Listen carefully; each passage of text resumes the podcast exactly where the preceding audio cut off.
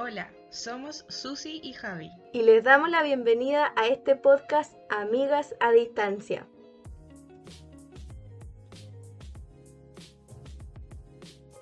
Hola amigos, gracias por estar una vez más con nosotras.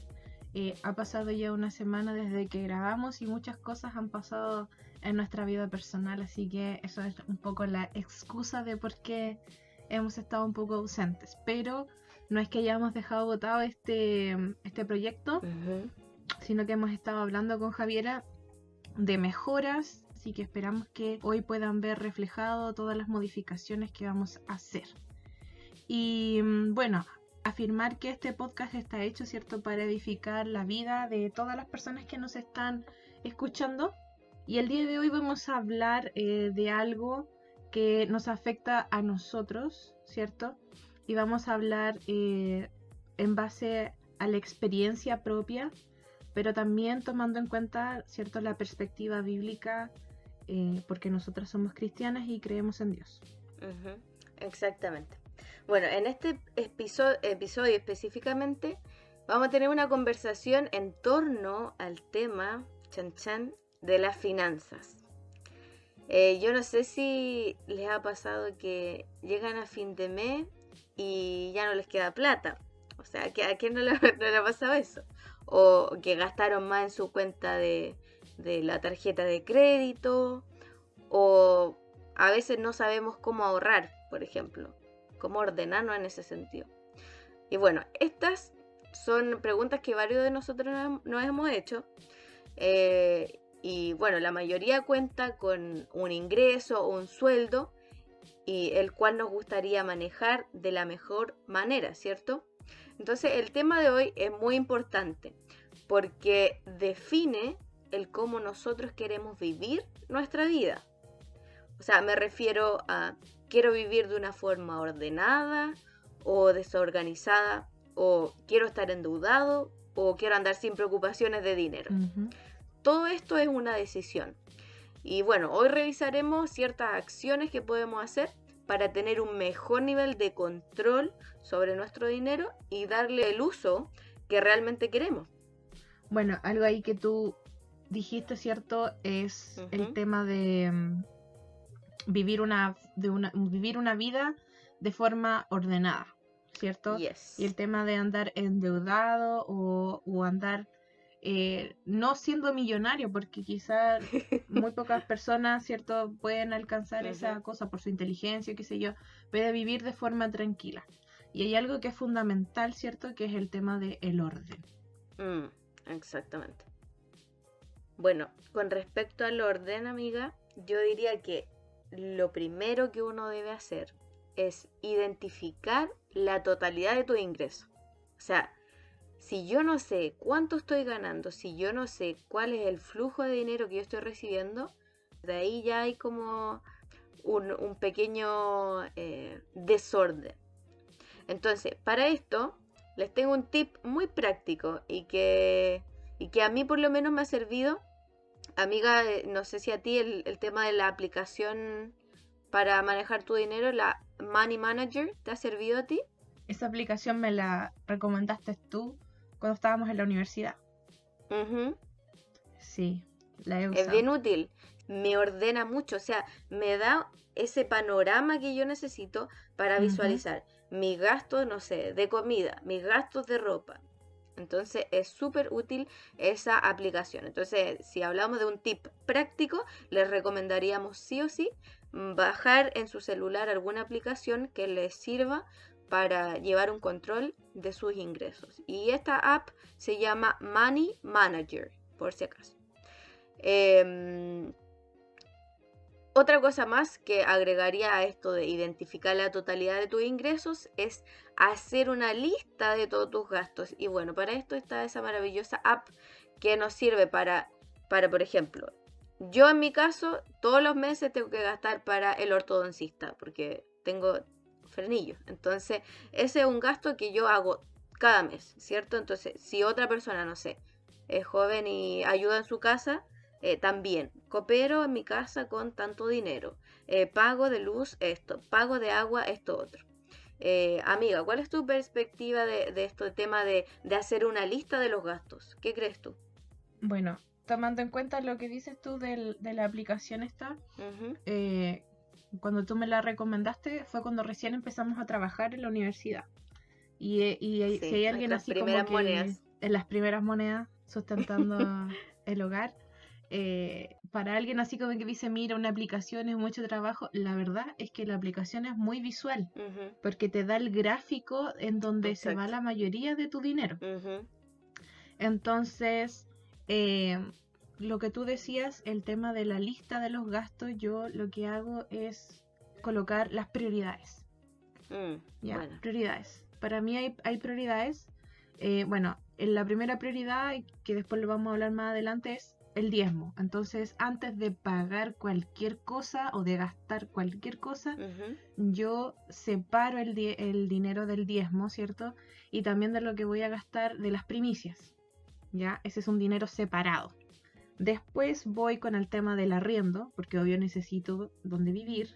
Y después va todo lo que es gastos eh, de consumos básicos, que es luz, agua, internet.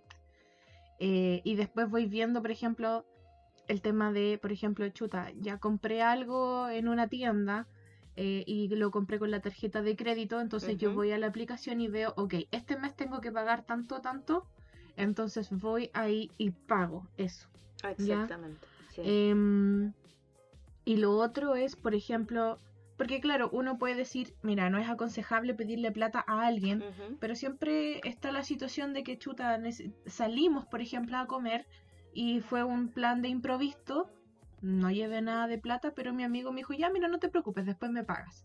Entonces voy viendo también las deudas, no solamente con eh, las Claro, buen- tiendas, buena amiga, buen tip, buen tip. ¿cachai? No solamente voy viendo las deudas que tengo con las tiendas, sino que también con las personas. Sí, es verdad. Entonces voy haciendo todo eso, ta, ta, ta, ta, y pago todo.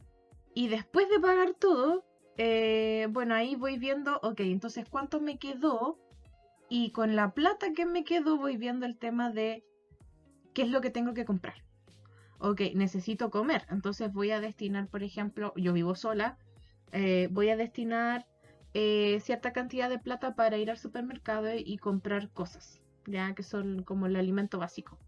Y también tengo una plata destinada solamente para comprar frutas y verduras durante el mes. Pero después de eso, cuando ya voy con el tema de, de las cosas básicas que uno necesita para comer y subsistir, pucha, igual daría como sería rico decir, oye, en el supermercado me voy a comprar un chocolate. Mm, Darse un gustito. Algo chico. Darse un gustito. Mm. Pero cuando yo me voy a dar el gustito, me pregunto, ¿lo quiero o lo necesito? Uh, qué buena pregunta, amiga. Continue, please. Porque hay una, hay una gran diferencia. Ujú, ¿cachai? Hay una gran diferencia. Yo quiero comerme el chocolate, por supuesto, yo quiero, es rico, pero lo necesito. mm, ¿Me voy a morir si no me compro el chocolate ese día, en ese momento? No. Entonces, por ejemplo, aquí en Chile, em, un chocolate de los que me gustan a mí cuestan como dos lucas. La barrita de 100 gramos. Por supuesto. Pero yo podría decir, pucha, con estas dos lucas puedo comprarle, por ejemplo, a mi gato, porque eso también es un gasto. ¿cachai? Comida. Entonces, y, y es una bolsita de comida que me va a durar toda la semana. Y el chocolate, ¿cuánto me va a durar? Un día. Entonces, ahí uno tiene que ir viendo, el, porque el tema de la sabiduría, el discernimiento, la inteligencia y la prudencia tiene que ver mucho con el tema del dinero. Sí. Amiga, qué buena frase, qué buena frase, me encantó. Nos me estamos encantó. tirando unas frases aquí. Amiga, exacto, o sea, qué, qué poética estamos hoy. Ya. Oye, me gustaría agregar algo con lo que dijiste del chocolate. En mi caso, mira, a mí yo soy fanática de las zapatillas. A mí me encantan las zapatillas y más encima son de estas caras que valen como, como 90, 100 lucas. Las, las Jordan, las Nike, me encantan. Yo, oh, yo de verdad, Ah, las tengo hasta de fondo de pantalla porque me encantan. Entonces, em, yo pensaba eso, ¿lo quiero o lo necesito? Entonces, yo desde, a ver, hace como cuatro años, tres, cuatro años, que quiero esas Jordan, em, pero no es que yo no, no, no tenga el dinero para comprarlas, pero digo eso, es algo que yo quiero y que yo sé que Dios me lo podría dar o que Dios no se va a enojar o, o que mis papás tampoco se van a enojar si yo me lo compro.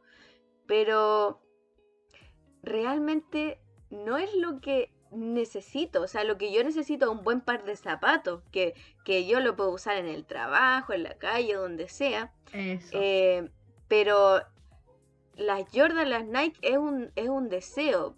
Y me, y me quiero endeudar por ese deseo, quiero gastar 100 lucas por ese deseo.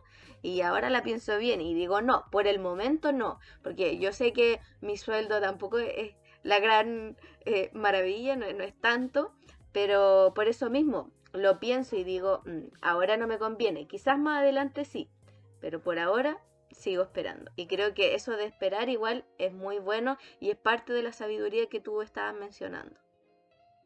Bueno, ahí tomando igual el punto que dices tú, o, todo el punto en realidad, em, el, tema de las prioridades, uno también tiene que ver la realidad en la que está viviendo cada uno de nosotros. Sí, totalmente. Porque mi realidad como mujer soltera que vive sola, que no gasta tanto, es diferente a la realidad de un hombre o una mujer que tiene familia, que tiene hijos, que tiene gastos, que lleva mucho más tiempo que uno viviendo eh, la vida, porque obviamente mientras uno más, más adulto se hace, quizás más deudas va adquiriendo los préstamos mm. y más gasto y más gasto y más gasto. Entonces, eh, el tema de las prioridades tiene que ver con tu etapa en la vida. Sí. Amiga, qué buena otra frase te pegaste. Sí, es verdad. es muy cierto. Porque, porque e, es eso, o sea, porque yo no te puedo decir, por ejemplo, que para mí mi prioridad es eh, alimentar a mi gato si hay una mamá que es soltera o un papá que es soltero y tiene que educar y alimentar a sus hijos. O sea, no es prioridad para esa persona tener una mascota. Claro, obviamente no. ¿Cachai? Sí. Sí. Entonces, y, bueno, yo igual lo he visto en parte de mi familia que um, hay como el tema del desorden en, temas de dinero, en donde ellos, por ejemplo, gastan mucho en, en ¿cómo te podría decir? en comida, van a restaurante y van, salen de paseo y que y en auto. Claro. Y tú sabes que aquí en, en Chile hay peajes hasta por ir al banco. Entonces, y los peajes tampoco es como que cuesten tan barato, entonces, ¿qué peaje, qué benzina? Y después a final de mes están como que, es como que viven por el dicho pan para hoy y hambre para mañana. Mm, sí. Entonces, están viviendo en algo que tú ya dijiste que es el tema del desorden, no están viendo cuál es su realidad y cuáles son sus prioridades en donde tienen que gastar dinero. Y al final no está, están viviendo así como al límite, pero no hay paz. Mm, es cierto. Sí.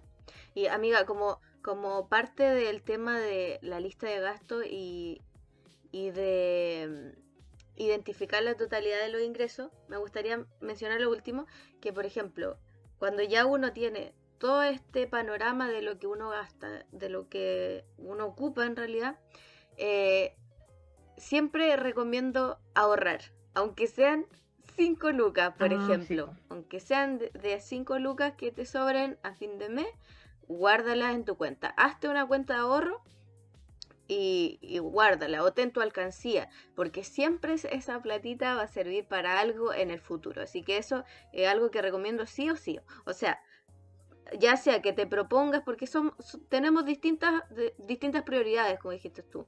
Entonces, ya sea que te propongas eh, guardar una cantidad, sí o sí, o de lo que te sobre. Cualquiera de las dos formas es válido y es correcto. Lo importante es tener un pequeño o un gran monto ahorrado. Y bueno, ya para, para ir finalizando nuestros tips maravillosos, me gustaría eh, mencionar el tema, amiga, de si bien uno puede tener unas finanzas muy ordenadas, ser muy correcto, tener un buen sueldo y todo, muy happy happy, pero podemos estar flaqueando en un aspecto. Y este aspecto es el de bendecir a los demás. Y yo creo que eso es algo, no sé, es algo muy grande. La misma palabra de, nos menciona y dice, cada uno de como propuso en su corazón, no con tristeza ni por necesidad, porque Dios ama al dador alegre. Entonces, Dios literalmente ama a la persona que da a otro, ¿cachai? Entonces, yo creo que el bendecir a los demás es un principio que nos va a llevar muy lejos, porque a medida que nosotros bendecimos, a, a medida que nosotros entregamos y sembramos en otra persona, nosotros vamos a cosechar eso mismo y en un futuro Dios nos va a entregar mucho más porque Dios vio que administramos lo que Él nos dio de buena forma. Porque si somos sinceros, eh, si bien en nuestro sueldo es algo que Dios nos da para administrar. Y eso es algo que yo entendí igual. De que mi dinero, para las personas que son cristianas, para, lo que, para la persona que, no es cristiana, no importa ahí, eh, cada uno ve cómo maneja sus finanzas, ¿cierto? Pero yo entendí que mi dinero es de Dios y yo solo administro lo que Él me da y quiero ser la mejor administradora posible. Em, ¿Qué piensas tú, amiga, de esto de, bendecir a los demás? ¿Qué te, parece? Bueno, mira, yo creo que el tema de bendecir a otros, mira, ah, tiene que ver algo con lo que dijiste tú en delante, que es el tema de ahorrar. Yes. Hay que tener cuidado con el tema de ahorrar porque de repente nos ponemos un poco Tacaños. ¿Cómo es la palabra? Tacaños, esa es la palabra. Empezamos a ahorrar tanto, tanto, tanto, tanto que nos empezamos a enfocar solamente en nuestra realidad. wow. Mm, y, empezamos a, borrar la necesidad que puede haber en la casa del lado o, el, o, con tus propios hijos. Cuando uno empieza a ahorrar tanto, empieza a encerrarse en esta realidad y uno ya deja de lado al vecino. Pero fíjate que aquí la, Biblia habla mucho de, por ejemplo, el buen samaritano. Em, y, hay un versículo que me gusta mucho que lo estaba buscando. Está en Mateo 25, en el verso 40 dice, eh, y respondiendo el rey les dirá, de cierto os digo que en cuanto lo hiciste a uno de estos, mis hermanos más pequeños, a mí me lo hiciste. me encanta ese, me encanta ese versículo. Queda perfecto con este punto de bendecir a los demás, amiga. Sí. Así es, porque cuando uno, más que, y bueno, igual ahí hay que tener cuidado, porque cuando uno ayuda, no es porque tú te quieras eh, enaltecer. claro. Porque cuando, tú vas a ayudar, eh, no es para que toda la cuadra se entere, sino porque nació, como dice el, el versículo ahí, eh, cada uno de como propuso en su corazón, es porque hay amor en ti y tú por amor estás ayudando a uno de los hijos de Dios, porque es tu hermano. Sí. Quizás no carnal, pero es espiritual.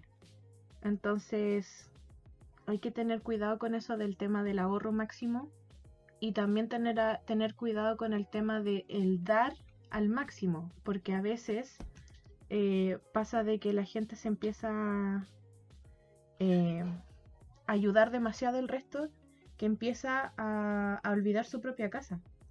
La Biblia también habla de esto. Eh, 1 Timoteo 5.8 dice, porque si alguno no provee para los suyos, eh, y mayormente para los de su casa, ha negado la fe y es peor que un incrédulo. Entonces con el tema de dar pueden, pueden haber dos extremos, o donde no das nada o donde das mucho. Hay que encontrar el equilibrio. ¿Y cómo encuentras tú el equilibrio? Es pidiendo sabiduría, discernimiento, inteligencia para administrar tus mm. finanzas.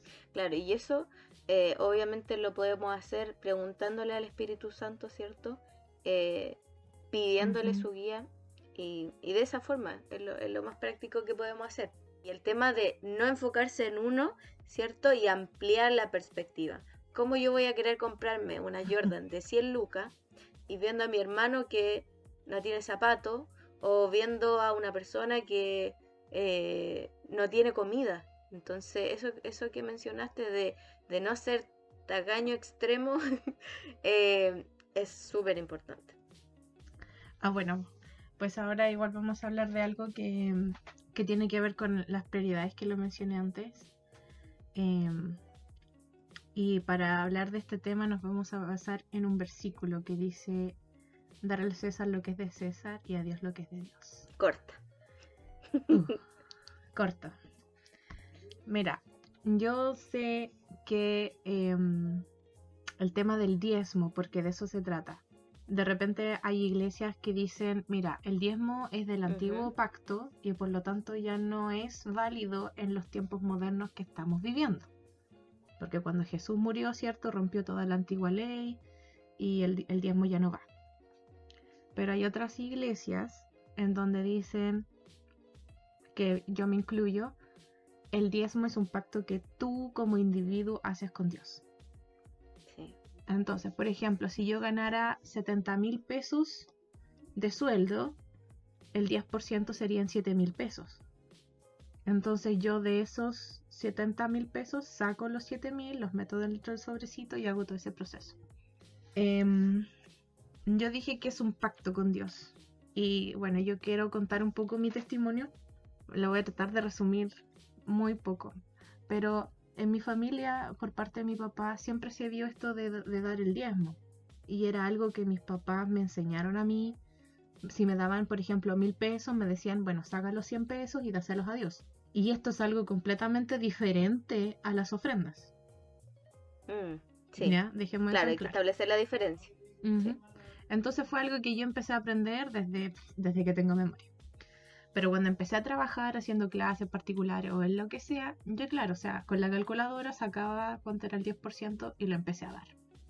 Entonces, mucha gente en, en, esto, en este transcurso de, de, los años me decía, pero es plata perdida, eh, ahora estamos en Chile, ya contextualicemos. Se dio muchas noticias que habían iglesias enormes en donde los líderes, ya sean pastores, eh, no sé, ministros de alabanza, qué sé yo, vivían en casas espectaculares y la congregación pasaba hambre. Y ellos vivían bien a causa de qué? De los diezmos. Entonces la gente me empezó a criticar, pero yo como dije, esto es un pacto entre Dios y yo. O sea, lo que diga la gente, maní, porque esto es algo entre Dios y yo. Y yo puedo decir que empecé a ver eh, lo que yo ahorré como dice mi pastora, los recursos celestiales cuando entré a la universidad. Porque entré a la universidad y en ese tiempo la matrícula costaba como 250 más o menos, ¿te acuerdas? Y ya, entonces yo entré, hice toda la cola como tres horas para pagar 10 pesos. Por dos. Eh, por dos. Mm. Entonces, bueno, yo no sé si tú sabías, pero yo no tenía idea que a mí me habían postulado una beca y por eso había pagado 10 pesos yo no tenía idea. Entonces fue como, wow, una sorpresa. Y pude ver cómo Dios me mantuvo en esos cinco años y también lo vi ahora este año. Y, para hacerlo cortito, bueno, yo, como les decía, somos amigas a distancia porque yo vivo en Puerto Montt, tú vives en Temuco. Em, yo me fui a Puerto Montt, sigo en una mano adelante y otra atrás, como dice el buen chileno. Y me fui a una casa que tenía cama, tenía todo. Era yo llevar mi ropa y vivir ahí pero por temas de la vida, o, en realidad yo creo que fue Dios para hacerme crecer, tuve que salir de esa casa y mudarme a otra, en donde no había nada, lo que es nada. Entonces, yo viviendo sola, no tenía lavadora, y tú eres testigo de esto, ¿ah? yo no estoy mintiendo. No tenía lavadora, no tenía cocina a gas, no tenía estufa, el sur de Chile heladísimo, no tenía cama, no tenía una mesa donde comer. O sea, literalmente llegué a vivir esa casa así con una mano adelante y la otra atrás. Y eso fue en febrero. Sí. Y para, y para mayo ya tenía todas mis cosas. Y para mí eso es algo impresionante porque tú puedes ver la realidad de Chile y no toda la gente puede hacer eso. O sea, yo tampoco tengo cosas extravagantes y caras, pero tengo lo que necesito para vivir. Entonces, cuando las personas me dicen a mí, no, es que el pacto ya no va, perdón, tú no has vivido el pacto. Tú no has vivido el pacto, tú no vives el diezmo, tú no entiendes el diezmo. La gente no sabe. La gente sabe qué es lo que es el diezmo por, por lo que sale en la Biblia o por algo teológico. Pero el diezmo se vive. Sí.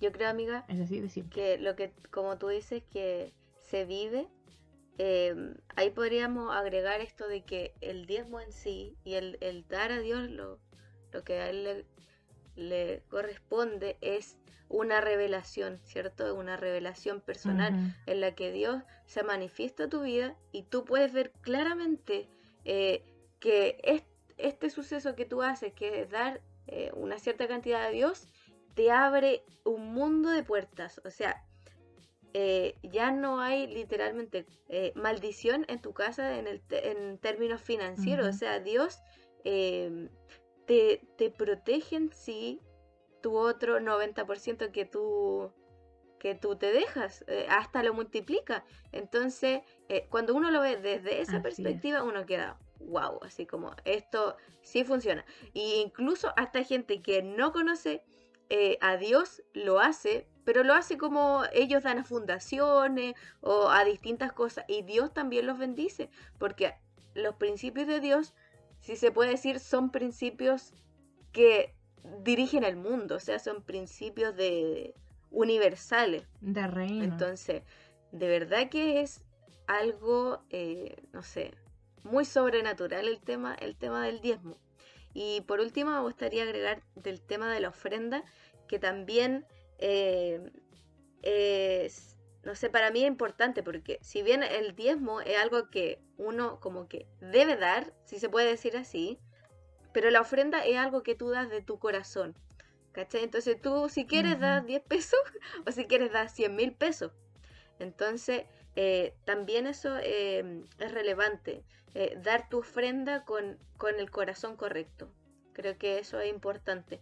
Yo, yo recuerdo cuando yo era chica, em, el pastor en la iglesia estaba, no me acuerdo, en, una situación ahí y em, yo quería dar una ofrenda y yo quería dar 10 mil pesos. Y yo no, yo no tenía esos 10 mil pesos, pero pasaron los días y justo llegó mi papi y me dio 10 mil pesos y ya yo fui feliz a dejar mi ofrenda. Y en ese momento el pastor me dio eh, una, palabra para mi futuro y, me dijo que cuando yo entrara a estudiar, eh, todo iba a ser gratis. Y bueno, como ya sabemos, literal fue así. O sea, yo no pagué nada. Pagué como tú. Ah, no, sí, pagué 10 pesos. Wow. Pagué 10 pesos. Eh, Por la impresión del boleto. Y, y eso fue todo. O sea, después no tuve que pagar nada más en, toda la, universidad porque estaba cubierto por la beca y literalmente Dios me bendijo y Dios se hizo cargo eh, de, todo eso. Y, bueno, no creo que, fue por, por, un gran esfuerzo mío, sino porque Dios eh, vio que yo de chiquitita eh, quise ofrendarle a Él y Él me premió de alguna forma con, con esa palabra y literalmente se cumplió. Así que igual puedo dar testimonio de que el, dar a Dios eh, te abre una puerta gigante de bendiciones. Mira, imagínate el, espérate que lo tengo aquí, el acá, que fue eh, Jacob, que le trabajó a su suegro un chingo de años por su esposa. Y cuando Dios le dijo, ya te tienes que ir, y él fue, habló con su esposa, con su suegro, perdón, y le dijo, ya quiero llevarme todo. Eh, ahí hubo, trataron de, engañar a Jacob con el tema de las ovejas, porque él le dijo, yo me voy a llevar todas las ovejas negras y tú, suegro, te quedas con todas las otras. Entonces, el suegro de Jacob, que trató de hacer es como que separó a las ovejas para que las ovejas de, de él, como el suegro, fueran mejores que las de Jacob y Jacob dijo, bueno, no importa, yo voy a cuidar a todas las ovejas por igual. ¿Y qué fue lo que pasó? De que se le, salió el tiro por la culata al, suegro, sino que Jacob se llevó las mejores ovejas de todo. Pero ¿crees tú que eso fue porque hubo ahí algo humano? No, fue Dios.